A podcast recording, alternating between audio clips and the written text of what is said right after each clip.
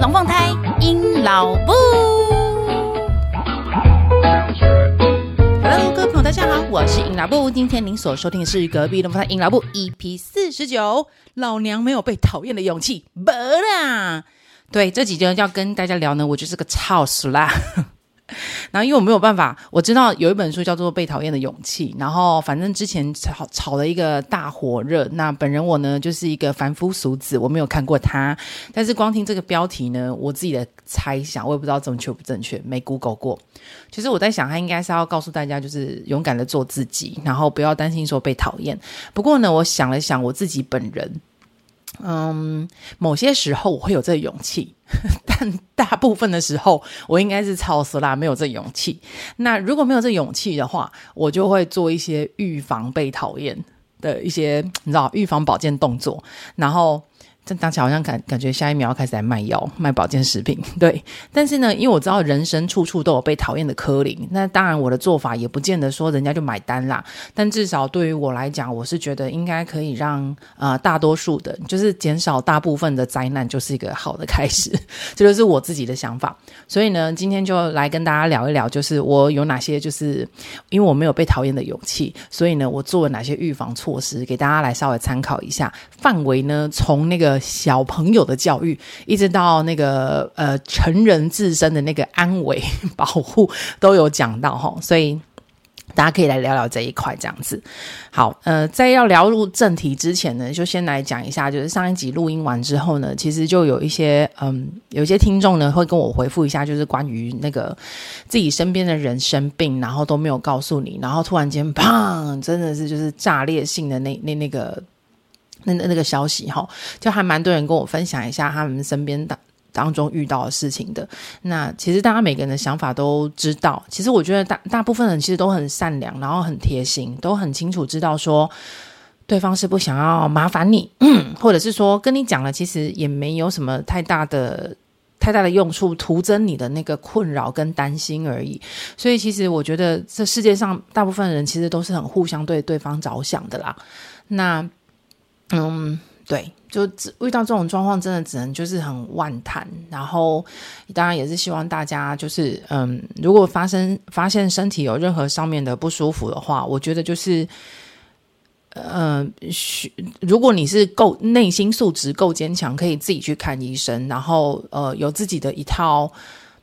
就是就医或者是选择医疗的方式的话，其实我不管你选择哪一个方式，我我都蛮接，我都蛮支持的耶。那呃，如果你是知道你自己比较没有没有那个勇气自己去面对的话，那我觉得你就是找个伴，找个朋友，找个家人，然后陪你陪伴你一起去。这样子，那不过也不要忘记，有时候其实如果你试出试出一些讯息，就比如说大家都会说那个什么，之前呢、啊，FB 是你的许愿池，就是你讲一讲事情就会成，就就会有人出来跟你说，哎，我好像有啊什么的。其实我觉得有时候呃，医疗也是这么一件事情，虽然说有些名医医术很高明，但是有时候医医的缘分也很重要，所以其实你也不太确定，如果就是试出一点讯息说，哎，你需要哪一些资讯上面或是医生上面的协助，有时候真的不确。确定真的就是有有缘分的医生或或是治疗方式就来找你了，对。但 anyway，总之我只是我是比较这样子 讲，到底在烧香什么烟酒嗓，就可能大家这一集就要一直听到我在 嗯，因为现在我在早上的时候录音，好可怜哦。好，所以呢，就是就是希望大家呢能够不要不要吝啬你的你的。你的 idea 就是让大家可以跟你一起来分分担分享啦，对啊。好，那嗯、既然都聊到这边了，那我就来讲一下我我在 我的我在这一件事情上面的那个被讨厌的勇气。诶，这件事情是难得我可以被讨厌的，就是呃，我我难得可以接受被讨厌，是因为我知道这些事情很丢脸，然后呃，可能有点。出出出乎常理，但是我自己对于这些事情还蛮乐此不疲的，因为我觉得它可以让我得到更多，除了被讨厌的被讨厌的几率之外，我觉得被喜爱应该是更多的。自以为好，我从以前到现在呢，我就是一个很疯狂在制造无无无厘头惊喜的一个人，当然不是常常，就是我只会。有一些比较特别的日子，比如说我现在印象中记得大概就是，嗯，我在大学的时候，对，然后我有一个，哎，没有没有没有，我已经研究所了，对，我出国念书的时候，我有一个大学，哎，我有个学弟。不是大学的，但是他大学要毕业了，就是他是我国高中的学弟，然后他大学要毕业了，然后因为我知道他很爱唱歌，然后他本身就是一个个性比较移花一点的人，所以呢，我在他毕业典礼的时候呢，不是什么送花束或干嘛，我是直接在他住宿租屋处楼下摆了好像六个花圈吧，而且是塑胶花圈。然后上面写的意思就是跟他说那个唱片大卖，反正街坊邻居应该觉得他疯了，但没关系，对我来说丢脸的是他。然后但是我那个朋友，但但很好笑啦，就是整个过程就超好笑。然后他毕业典礼回到家看到都是歘两条，歘两下这样。但总之呢，我知道他我会被他讨厌两下，但那个可能那两秒，接下来就是我们这些人一辈子就是很，而且其实很可爱的回忆啊，还蛮蛮好笑的回忆这样子。然后另外还有做过哪些事呢？嗯，应该我自己的婚礼就算了吧。对，好，不然下次再来讲婚礼的事情。不过呢，为什么会突然间提到这个被讨厌的勇气？因为上次我说那个我的长官同事住就是生病住院嘛，然后因为呃生病本来就很容易让人家会心情上面有起起伏伏，有时候会觉得说啊，我很充满了希望，我可以呃再来接受挑战。有时候你又会觉得说，天哪，我我觉得我我好严重，我病情不不。不不如理想，不如归去吧。就有时候生病的人就是会生呃心理状况起起伏伏。那我的状，我的我我我是会比较希希望，嗯，当你的那个动力后勤部队，就是有的时候就会给你一些动力，有的时候给你一些支持，这样当然是希望你正向乐观去面对它。那所以。那一天，我就因为我也不太好意思，就因为毕竟他住的住的医院不不是在我生活范围内，会比较远一点。然后因为还有一家老小要顾嘛，所以我就没有没有就那一天就看过他之后就没有再抽空去。但是我就想说，不行，那种啊后勤部队的那种支持原理一定要源源不绝的给他送过去。所以呢，我就。联系了我在那个医院工作的同学，哎，不是同学，是学弟。好，然后就跟学弟讲说，哎，我跟你讲啊，我有个同事啊，然后他住在哪一间病房，然后巴拉巴拉巴拉，他的状况是怎么样，然后现在他怎么样，然后现在有点丧志啊。我跟你说哈，你就是哈上去楼上，然后就跟他讲说，你好，我是你的同事，不，我是你的同事，阴脑部的学弟。哎，他告诉我有一些话来告诉你，所以我今天就来宣读他的话。然后我说，我就会把我的话讲成一篇，就是写成一个小小的稿，请他给我照照。我的语气念出来，嘿，这是很重要，不是照他的语气哦。因为我学弟是一个讲话就磨来磨内的一个人，他讲话就是，哎，为什么要这样做呢？嗯嗯，我觉得不太好。你这样是当我神经病吗？他是讲话是这种状况的人，就是没有什么没有什么生气，对。但是我讲话就是一个比较 哈利克西啊那种之类的状况的人，所以呢，我就跟他讲说，你要按照我的语气去念，然后。好啦，就是直接跟大家讲这件事情已经发，已经已经做了。好，那学弟到底有没有照我的语气跟话去念的？答案是没有，因为他进去之后，他还跟病人讲说：“呃，学姐叫我来跟你讲这些话，可是我看了看，好像不太适合病房，所以呃呃，反正你也应该知道他要讲什么，那就算了吧。”不过重点是他没有把我话带到，就算。有啦，他就是稍微轻描淡写的用他的方式讲过我，就是希望他要坚持下去，不要放弃。然后，然后他。在病房给我发名片呢，好，原因是因为那个他是在那个医院里面做做管理接接位的的事情，没有错，I know 他官大，但问题是，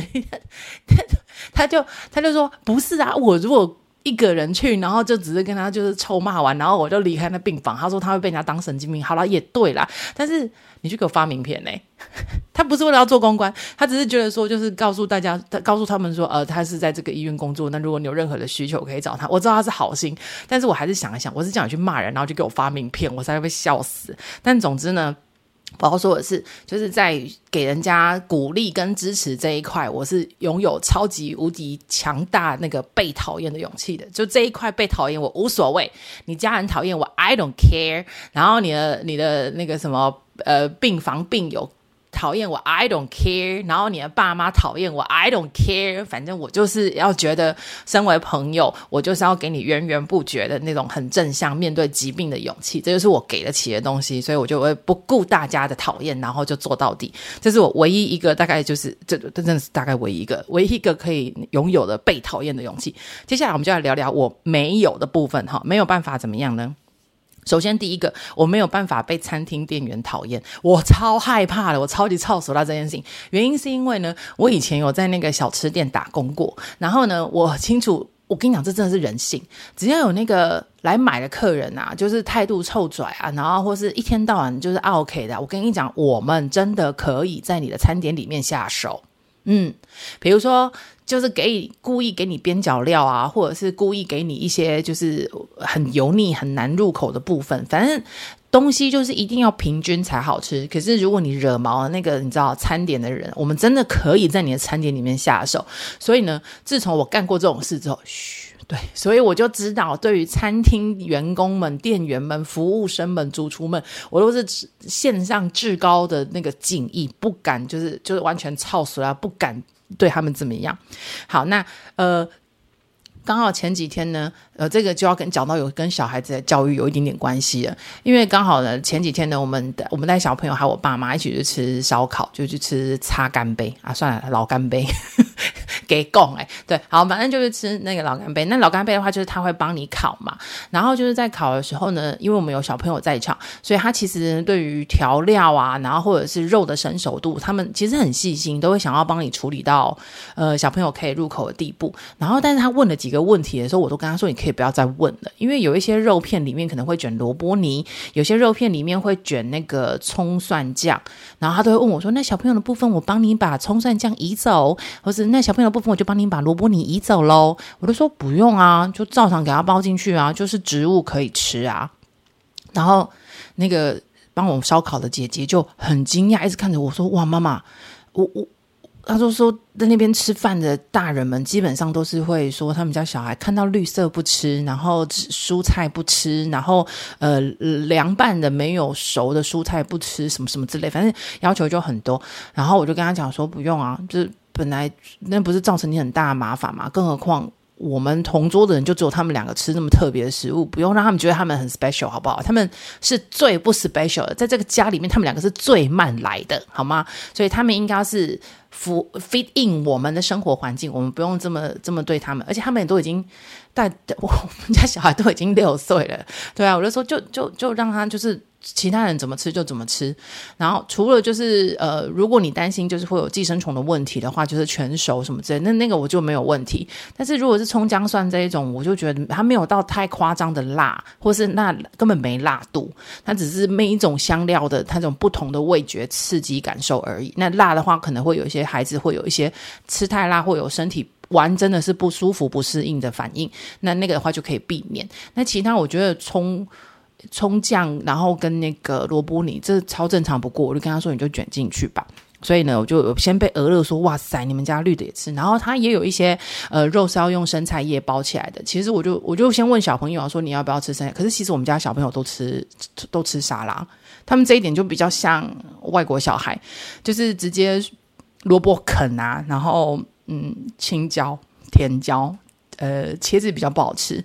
那个蘑菇，对，这些我其实都会让我们家小孩就，反正就是沙拉会出现的生食的食物，就是讲讲求洗干净，然后就是可以直接生吃这样子。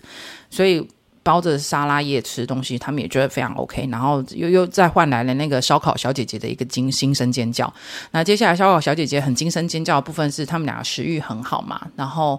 就就把该吃的东西都吃了之后，然后小姐姐问了一句说：“诶，通常来这边的家长啊，就是孩子一坐定之后就会亮出手机或是 iPad 给他们看。然后说，其实整趟的话，小孩是没有吵啦，可是就是小孩其实也感觉没什么在吃东西，因为那小姐姐一听就啊，还有她年纪，她一定不是妈妈，所以她其实就是在问我说关于三 C 这一件事情，因为我们家真的没有用。”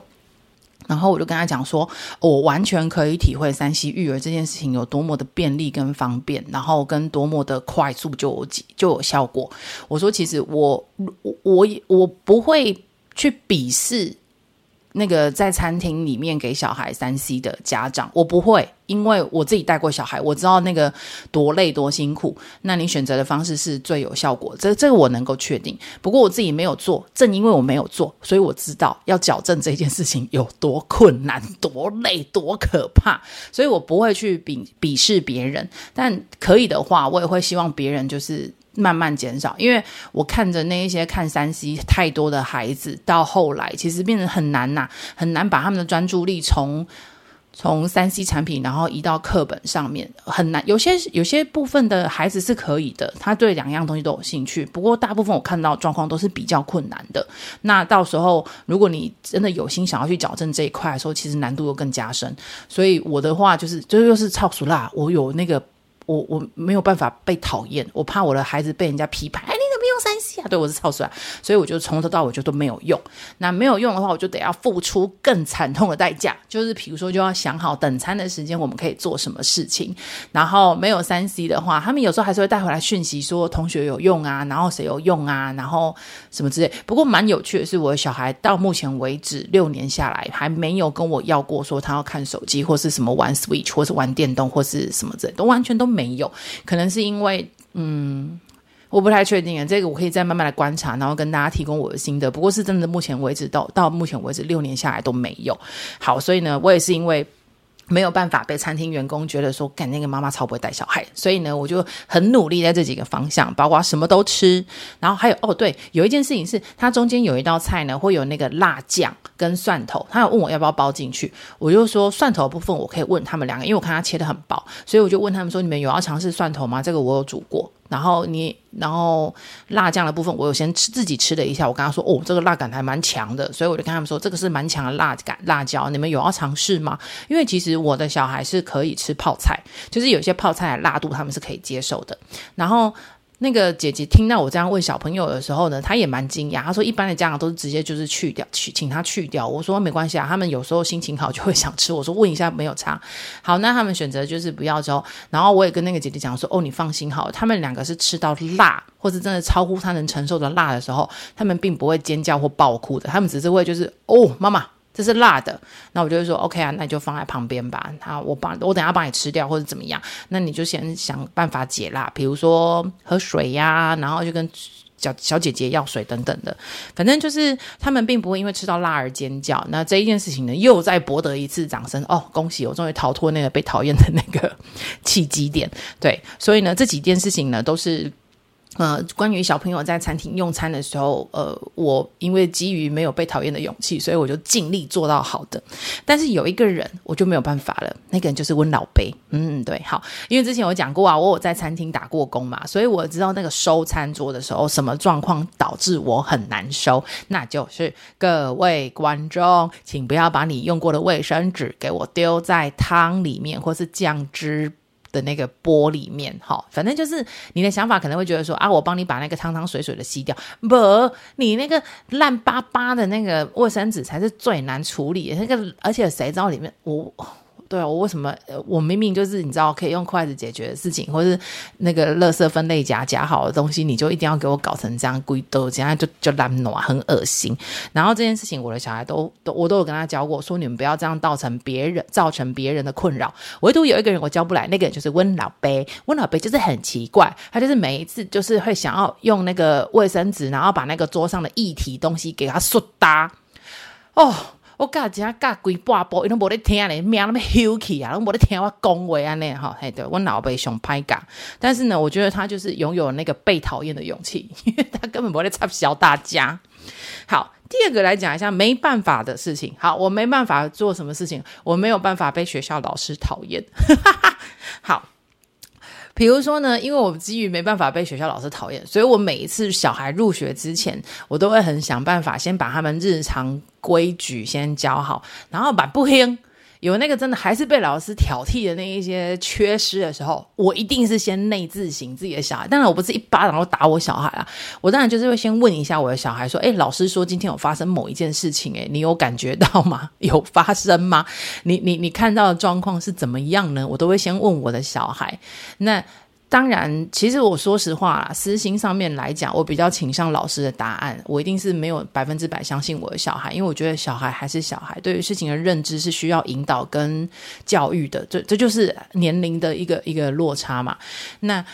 我只是觉得，还是希望我的小孩可以。可以知道是有人支持他把他的意见跟想法、看法表达出来了。那之后我们再来讨论对与不对，这样。所以呢，我要说没有办法被学校老师讨厌。所以呢，像比如说要现在上小学了嘛，啊，蹲式马桶真的是梦魇。所以其实我女儿大概是从去年，对，去年因为去某一个营地露营，然后它里面通通都是蹲式马桶，没有那个坐式马桶，所以呢，她那一次哦，对哦，我女儿五岁，她向来她很早就借了夜晚晚上尿布，然后就是完全穿着内裤睡觉这样，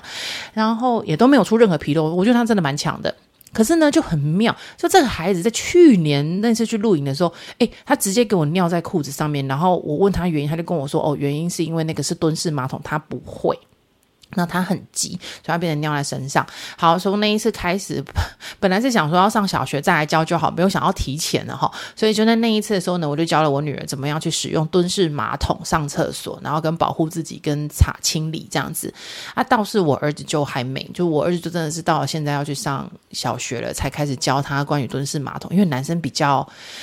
你要小便真的就还好，对，所以光包括厕所这件事情，我去年就先教。然后之前有听过我 podcast 有讲到，就是关于呃迷路这一件事情，就是我有说我们去坐游轮的时候，然后小朋友迷路了这样。那这件事情的话，我蛮特别的，我觉得我有一天会被检举，这是我也跟学校老师有讨论过，但学校老师是说应该是还不会，但 I don't I don't know，就是 wait and see。关于迷路这件事情的原因是这样，其实像我们去每一家餐厅，然后或是每个就基本上是餐厅啦，我都。会先或者百货公司，我我之前我都已经先教过他们，厕所有可能出现的标志在哪里，或是它可能会出现在上头上的标志，或是左右边的那个转角，然后有的人呢是地板上面会贴标志。我说你反正你就是要观察一下厕所标志在哪里，那你就自己去。哎，我跟你讲哦，孩子啊，对于往前或是往上这个标志，特别是出现在头上的时候，他们可能会有分不清楚的状况，所以这部分也是需要就稍微跟他们教一下。让他们适应一下，就是那种视觉差。好，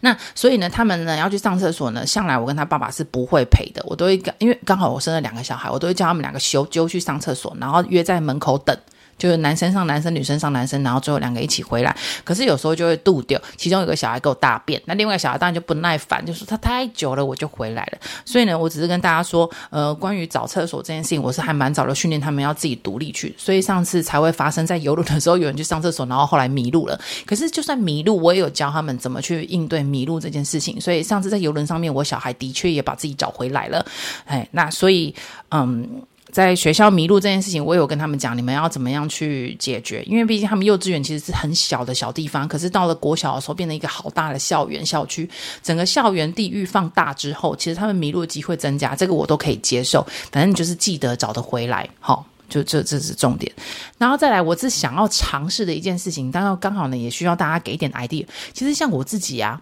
不过难讲。我以前学校因为在我们家对面，所以我真的就是，而且以前的路队都会排很，就是安排的路线很远呢。所以以前我小时候，其实大家是可以自己走路上下学没有问题的啊。但是现在哈，哎，我发现呢，即便是这么大的一个学校，它就只有真的是周边的两个路口，一个路口，然后缩小到一个路口才有路队。然后就只有上下学那个时段，诶，那个不就真的要只能住对面啊？啊，如果是像这种住对面在里面的巷子那我，就诶没有了，也没有路对，可是那边车很多啊，因为这边是台北，还蛮。啊，交通繁杂的区域就对了。然后，所以呢，我就一直在想说，嗯，我觉得去接送他们，我没有办法接到小学六年级哦，那那小诶嘞。所以呢，我就一直处心积虑，真的是处心积虑，我都一直想着说，嗯，反正你们两个修就有伴，那你们你们两个反正要不要直线嘛，就走回家好了。然后，然后那天问我跟他们那个小学的那个班导师有聊这件事情，我说我其实蛮希望他们两个就是有伴嘛，所以就自己走回家。老师就说：“哎，妈妈，你是几年次的？我以为你跟我同年次。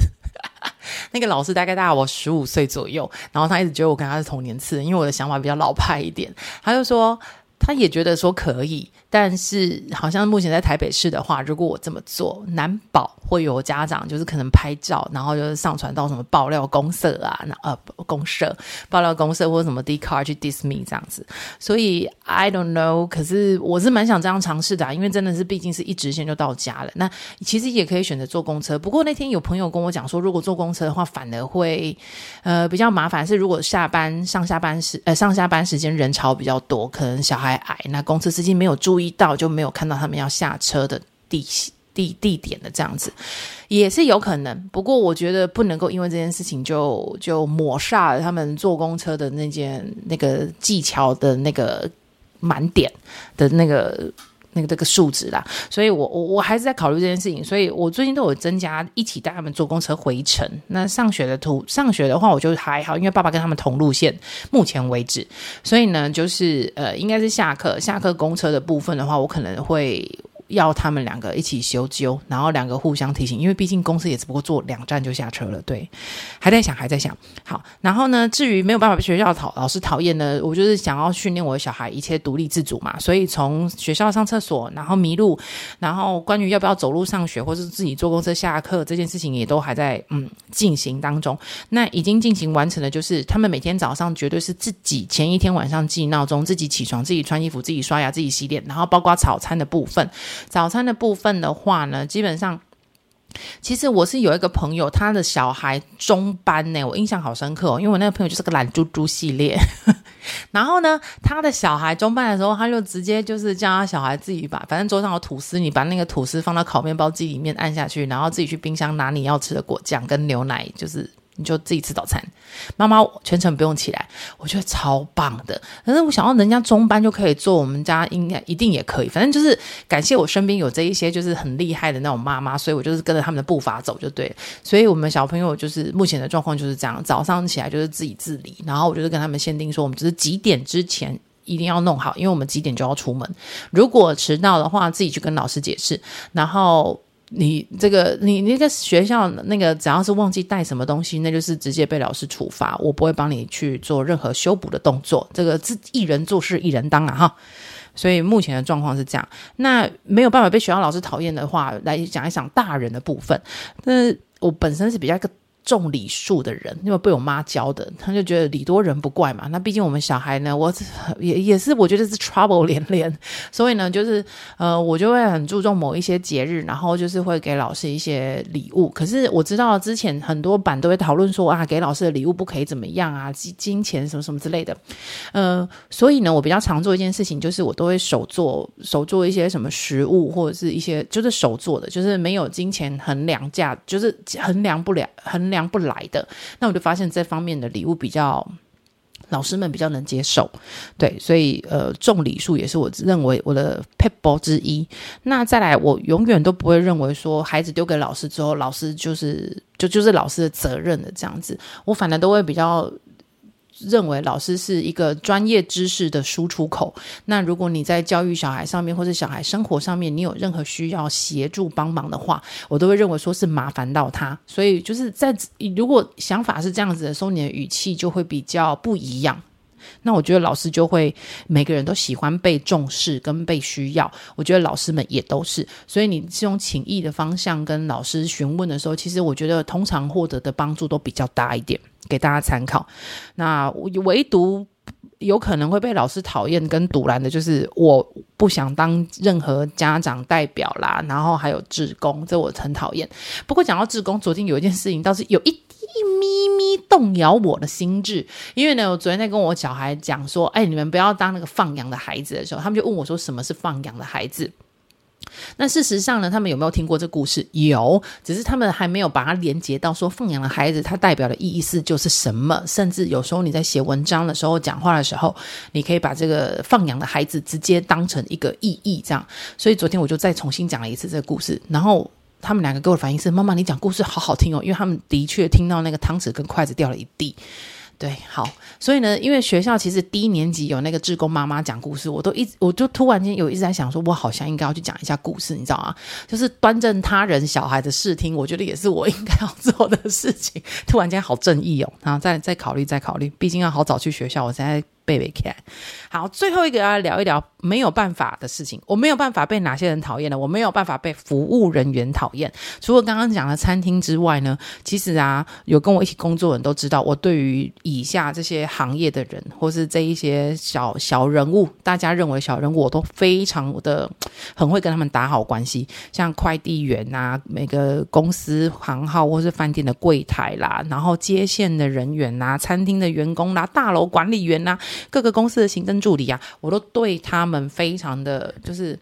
也不是毕恭毕敬，就是我会跟他们一起玩弄干净，就是会每一次短暂的那几秒的接触，就是会跟他聊一下天呐、啊，然后或者是。呃，随身携带一些他无法拒绝的小东西，比如说就是两颗两颗饼干、两颗糖果、一颗蛋黄酥什么之类的，对，就是会，然后或者是小饮料，就跟他说哦，今天天气真的很热诶，然后或者是他嗯、可能送货的时候外面下大雨啊，就是递个纸巾啊什么的，然后我觉得这都是我做得到的部分，然后所以就一直向来我都跟这一些这一些人呢都保持着非常好的一个关系，那主要原因是因为。我觉得他们其实是在每一件事情完成时候的一个很重要的螺丝钉，而且是他只要一松掉，你整件事情垮台，而且你还找不到人可以干掉，被骂，嘿，这就是最烦的一件事情。因为老实说，官越大，承担的责任越重。你去，你要去骂大头不好骂，你要骂到这些人比较好骂，但问题是骂了之后又不能怎样，因为他担的他做的事情就是不那么重要。可是你的事情就很容易因为一个不重要的人，然后就突然间就整了个垮台，这是非常。我真的是遇过很多次，所以我就对这些所有的小螺丝钉们呢，我都真的真的是就是把它挖好干净，因为。我觉得很多时候有一些小道消息，也不是小道消息，就是些内线消息。比如说游资会涨哦，或者是哪一家的那个谁，你可以怎么做，可以让你的事情更顺利。其实都是这些人都在协助我，所以我就觉得，诶，可以帮助我的工作更愉快、更快速、更有效率。其实我都是觉得我应该要尝试的，所以跟这些人就是交情都很好。然后通常我要是有一些不太懂的地方的时候，我觉得也不要就是一副就是老付钱的是老大。我很容易做一件事情，就是我都会很演那个我。是新手求带路的那种状态，就是我真的不懂，那我就会说哈，哦，原来是这么一回事，我可以请教你个问题吗？我觉得蛮常请教他们任何诸多你可能认为鸡毛蒜皮的事情，可是就如同郭董曾经说过，那个细节藏哎，魔鬼藏在细节里。后刚刚差点讲错，好，细节哎，魔鬼藏在细节里。所以呢，我有时候觉得跟他们问的一些问题，其实还蛮能够解决问题的。就是你面临到，比如说油资见涨，哪一家比较好？诶，那你们这样跟那一家为什么服务会有落差，速度会有落差？哪一家评价比较好？其实都可以从这些聊天当中去找出货比三家，或者是影响公司决策的事情。至少我是这样来的啦，就是三姑六婆式聊天，有时候得到意想不到的结果。然后呢，还有因为我有一些贵妇级的朋友。他们因为闲在家里面太无聊了，所以他们很常会出去，就想说好啊，家里周边啊，不然来去上个上个班呐、然后来去聊聊天啊，跟大家嗑嗑牙，你知道，喝喝下午茶。所以其实我跟你说，很多行政助理通通都是贵妇，他们后面那个家产你知道吗？后一来一去的。然后，所以我真的觉得不要去小看这些行政助理，因为我担任这份工作的时候，我不是说我是那种一来一去人，但我只是知道说我有很多朋友在干这件事，就是就是为了。解生活的无聊，然后就会做这些事情。然后我每次有时候，他们都会跟我讲说：“哦，就是谁很明显可以看到一些嘴脸，他们会因为你是行政助理，然后就对你就是颐指气使，会觉得跨离薄，然后讲话就是你知道鼻孔朝天。然后我都看的时候，我都会觉得说：哇，你傻蛋呐！你不知道行政助理，你只要这个行政助理，你只要好好跟他聊个几下天，哇塞，他有可能某个 moment 那个帮助你的状态，可能就是让你十年吃穿不完。傻乎乎，你竟然会因为他是。行政助理，然后就是狗眼看人低，这你真的是狗。好啦，所以呢，这一集呢就跟大家夯不啷当聊了非常多关于我哪些部分是有被讨厌的勇气，包括说给你源源不绝的加油力量，然后就是做那种很下气下井的事情，那个我都做得出来。然后呢，也跟大家聊了哪一些我是没有办法被讨厌的，所以我就会尽量去避免他做了很多事情来 prevent 它的发生。那这一集呢，目前就先录到这边啦。那非常欢迎大家，你可以把你就是那个有被讨厌的勇气，或是不被讨厌的勇气，或者是呃，你有想要再知道就是我关于做过哪些蠢蛋糗事的话，对，就就可以。到 IG 或是 FB 寻找隔壁的木炭阴老木，把你的想法、意见啊，或者想要知道更多的事情呢，就是留言给我这样子。非常谢谢大家的聆听啊！不要忘记把我的 Podcast 分享给你的亲朋好友，多谢大家。好啦，祝大家有个愉快的周末哦！哎，还没有啦，祝大家有个愉快的中秋前夕。哎，准备要烤肉呢，赶快去准备咯哈！好，大家拜拜，下礼拜见，拜。